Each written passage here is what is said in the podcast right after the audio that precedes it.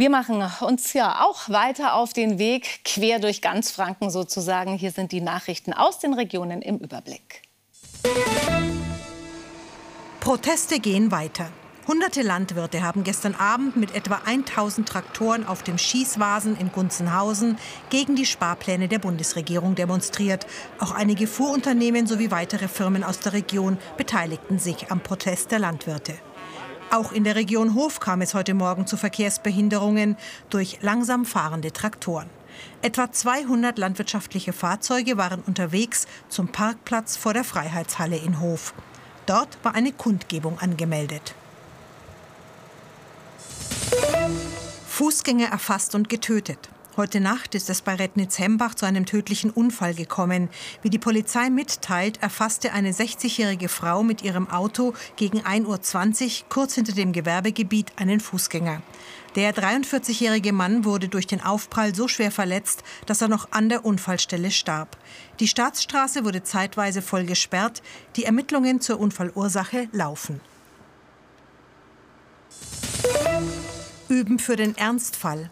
In Würzburg fand am Heizkraftwerk am Mainufer eine Übung der Berufsfeuerwehr statt.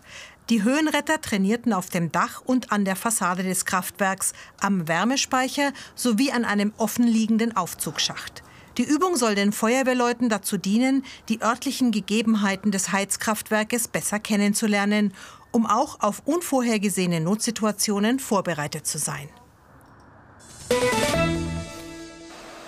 Flammen im Wohnzimmer. Beim Brand in einer Doppelhaushälfte in Gräfenberg ist gestern Abend ein Schaden von rund 200.000 Euro entstanden. Verletzt wurde niemand. Das Feuer war am Abend im Wohnzimmer ausgebrochen. Durch eine Kerze war ein Christbaum in Brand geraten. Wenig später stand das Gebäude in Vollbrand. Eine Bewohnerin konnte sich rechtzeitig selbst in Sicherheit bringen. Die Doppelhaushälfte ist laut Polizei nicht mehr bewohnbar schneller und elektrisch. Die Bahn hat heute ihren aktuellen Planungsstand zur Elektrifizierung der Strecke von Marktredwitz nach Regensburg vorgestellt.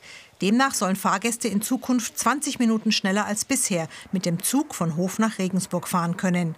Durch den dann möglichen Einsatz von Elektrozügen sollen sich zudem deutliche Fortschritte beim Lärm- und Umweltschutz ergeben. Die Planungen für den oberfränkischen Teilabschnitt Hofmarkt-Redwitz sind bereits beim Bund eingereicht.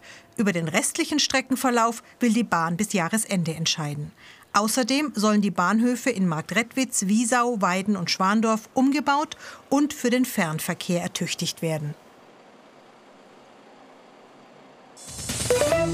Gelebte Erinnerungskultur.